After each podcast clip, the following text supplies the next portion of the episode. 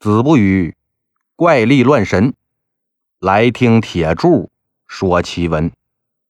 欢迎收听奇闻故事，我是铁柱。俗话说：“善恶到头终有报，不是不报，时候未到。”今天这个故事啊，发生在明朝成化年间。故事的主角呢？叫王杰，他是浙江温州府永嘉县的秀才，平时在书馆里边教书为业，娶妻刘氏，家里呢还有个两岁的女儿。虽然说这家里不是特别富裕吧，但也养得起一家三口，外带呢还有几个丫鬟下人。这小日子呀，还算过得去。但不成想，人在家中坐，这祸从天上来呀。王杰呢，就莫名其妙的摊上了一场人命案。这年春天呢，王杰跟几个朋友出去踏青游玩，他看着这春意盎然。哎，心情也不错，就喝了点酒。散局之后呢，迷迷糊糊往家走。等他快到家的时候，就看见家门口啊聚着几个人。他这眯着眼睛仔细一看，这不是我们家俩下人吗？还有一提着篮子的小老头。这几个人在那吵吵什么呢？王杰就走到近前啊，一看那人的篮子里头放着姜，啊，也就是咱们炒菜用那个葱姜蒜那个姜。这老头呢，正跟自己家这下人在那讨价还价呢。一个说两文钱一斤啊，您就卖了吧。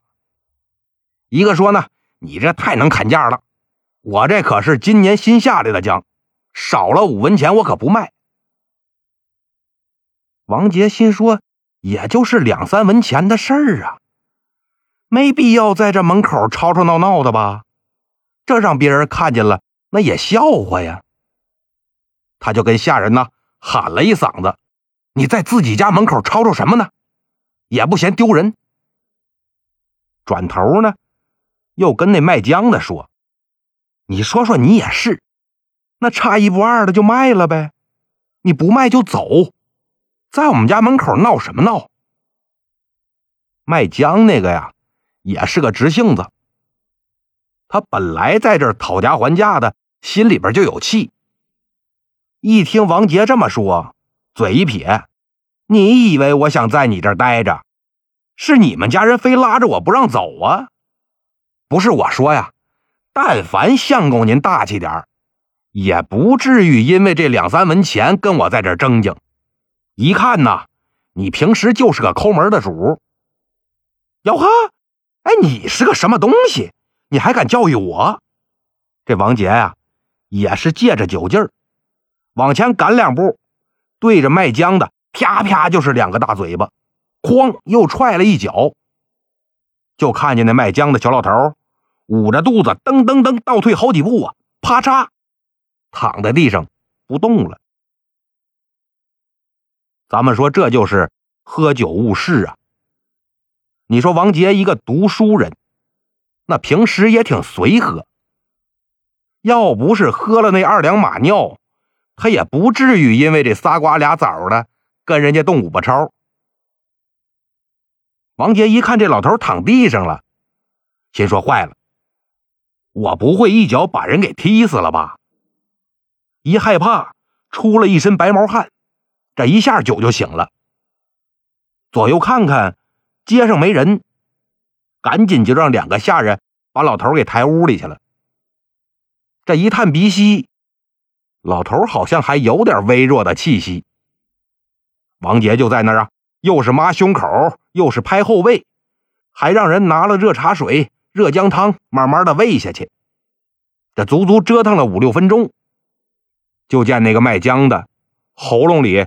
呼噜呼噜响，呸！吐出一大口痰来。慢慢的睁开眼睛，看了一圈哎呀，可憋死我了！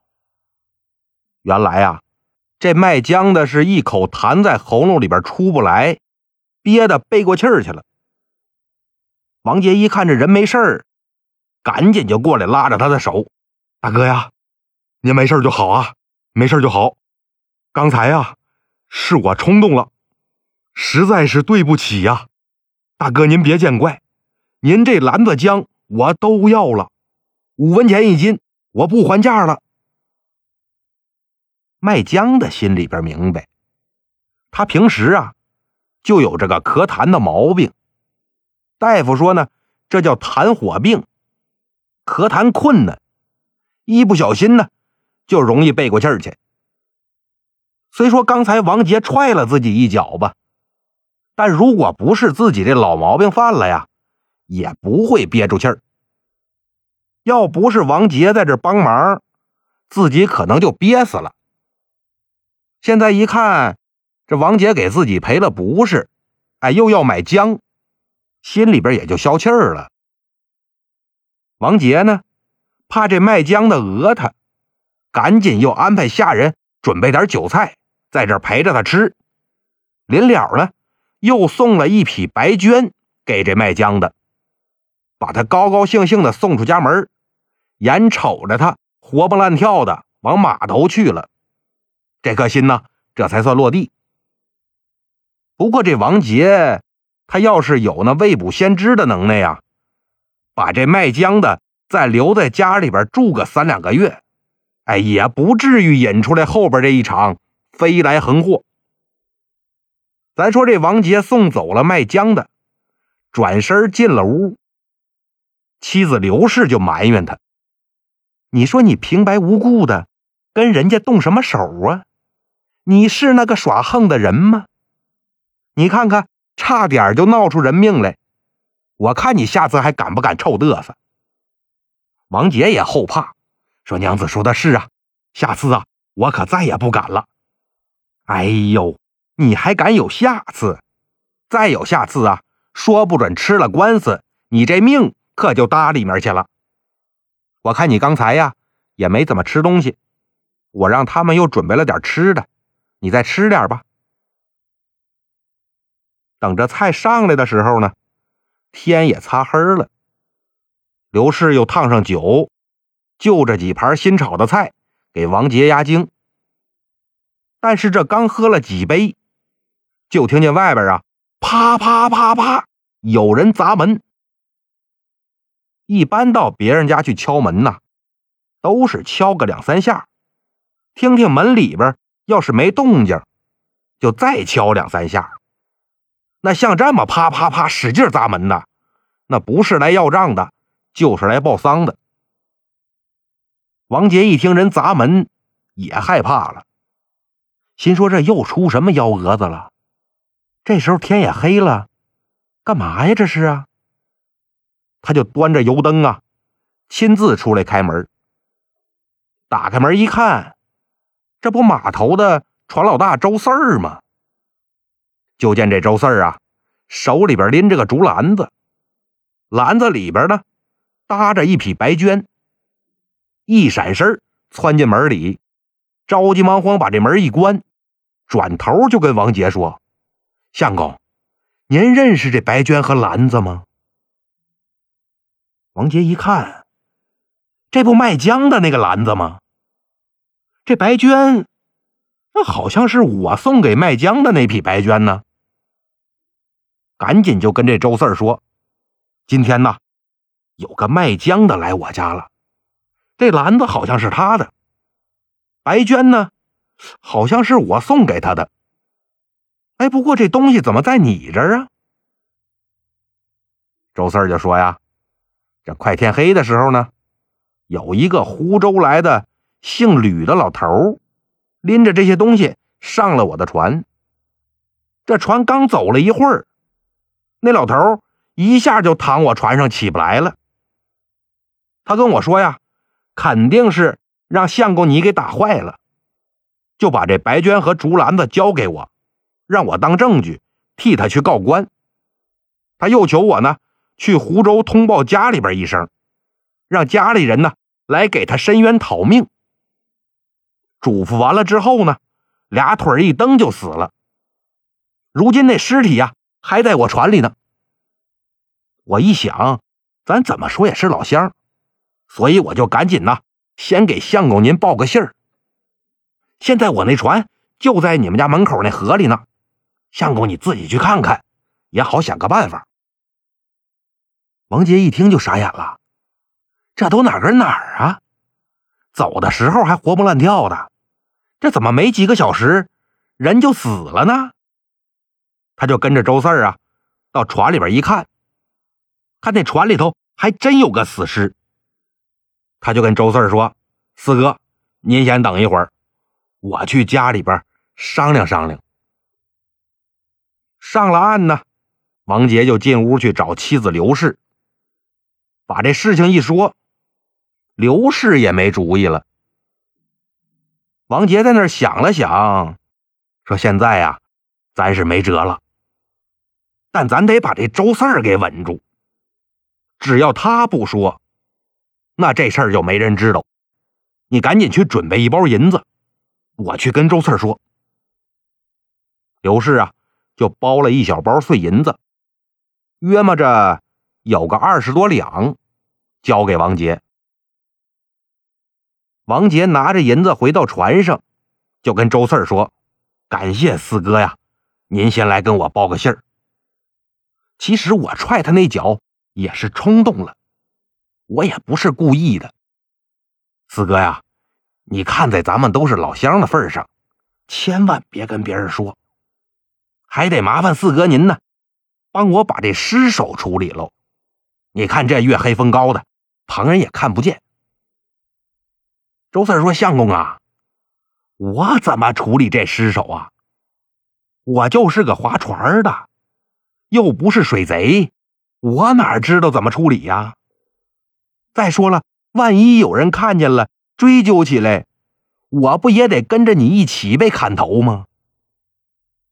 王杰想了想，哎呀，这怎么办呢？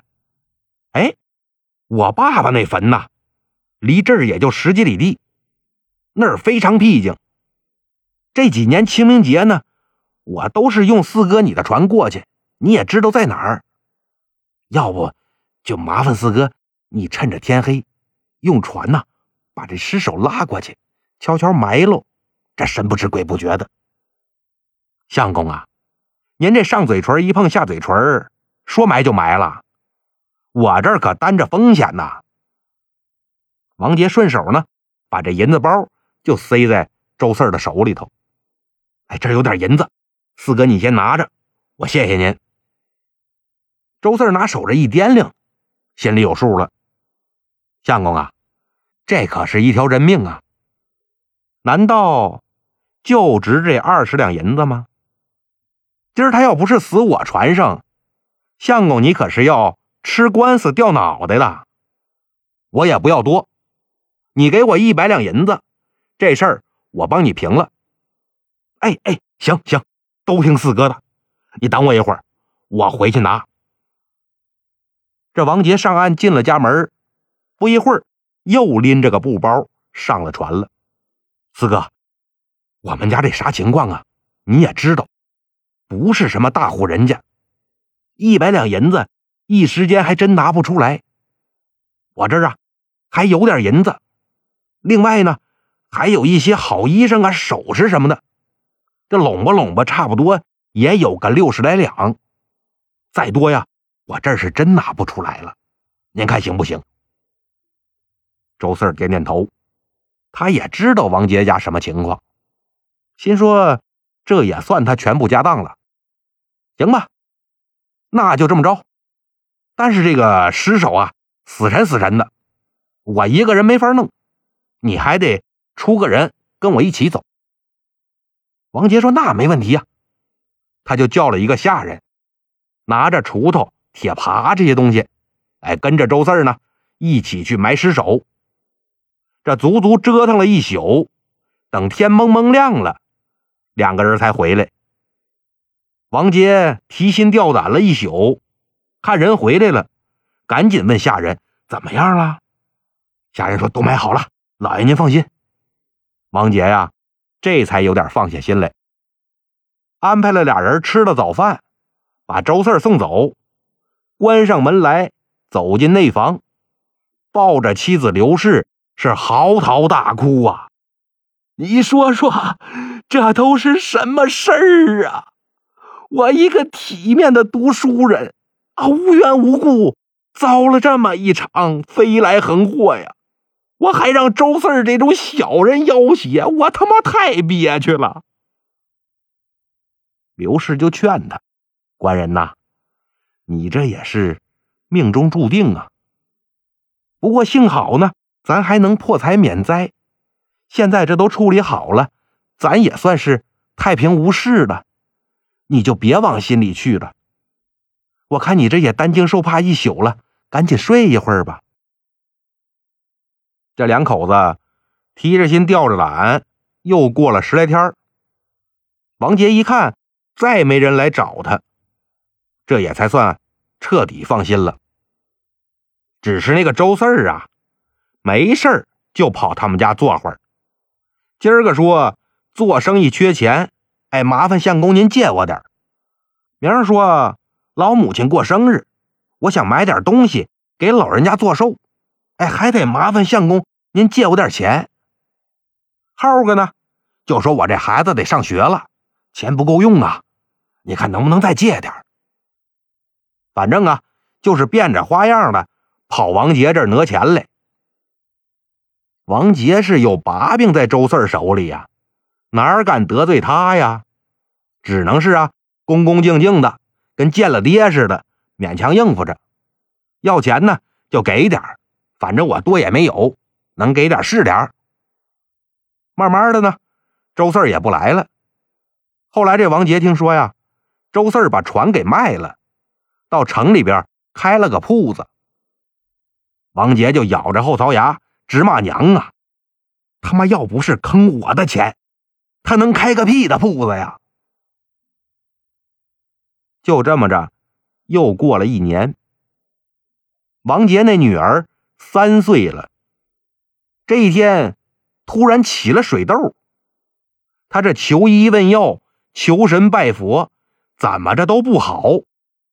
眼看着这孩子可就要不行了。这天晚上呢？王杰忽然听人说，隔壁县有个徐大夫，专门是给小孩看病，医术高超啊。王杰就赶紧写了个拜帖，叫了个下人过来，吩咐他呀，立马出发。你拿着帖子去请徐大夫，甭管多晚，都得把徐大夫家门给我敲开，尽快领着大夫来给咱孩子看病。但是这王杰呢，一直等到第二天早上，还不见下人带着大夫回来。又过了一天呢，还没回来。当天晚上啊，王杰眼巴巴的看着女儿咽了气儿啊。王杰和妻子是哭得死去活来呀，街坊四邻听着都掉眼泪儿。转过天来呢。王杰给女儿穿好了衣裳，这孩子太小，也不能停灵，就给火化了。等到了下午，请大夫那个下人回来了，他跟王杰说：“徐大夫没在家，我这又等了一天，还是没等着，所以呢，现在才回来。”王杰就说：“呀，这也是我家闺女命该如此吧。”怪不得你，你也不用太自责了，歇着去吧。又过了几天，王杰打厨房门口过，就听见厨房里边两个下人在聊天要说咱家小姐呀，也真是命苦，原指望着请大夫来看，但大夫呢还没在家。你说小姐才那么大点就没了，这可把老爷和夫人给心疼坏了。嗨，哪是什么请不着大夫啊？那个胡阿虎压根儿就没去请大夫。啥？没去请大夫？那他那两天干啥去了？嘿，这你就不知道了吧？昨儿我们俩喝酒，他喝多了，就说起这事儿来了。那天晚上啊，他看天黑了，怕路不好走，所以就上朋友那儿喝酒去了。太晚了呢，就睡那儿了。等第二天快中午了才起来，朋友呢又拉他接着喝，这一直喝到晚上。后来听人说小姐没了，这才想起来自己没去请大夫，这不就回来编个瞎话吗？王杰听到这儿，恨的是牙痒痒啊！好你个胡阿虎啊！要不是你，说不准我闺女还能活着呢。王杰这回房翻出一个长竹片来，让人把这胡阿虎叫过来，摁在地上，劈头盖脸就一通抽啊，直抽的这胡阿虎是皮开肉绽，趴在地上直哼哼。等到了后半夜，胡阿虎趴在床上，疼的是直抽冷气呀，心说他奶奶的，你女儿生水痘，本来就没救了。我接不接大夫来，他不都得死吗？行，行啊！你王杰今天把我打成这样，但你好像忘了，你可有个能丢命的把柄在我手里呢。你等我好了，我就去告官，我担保你人头落地。好了，今天的故事呢，就到这里了。欲知后事如何，咱们下集接着说。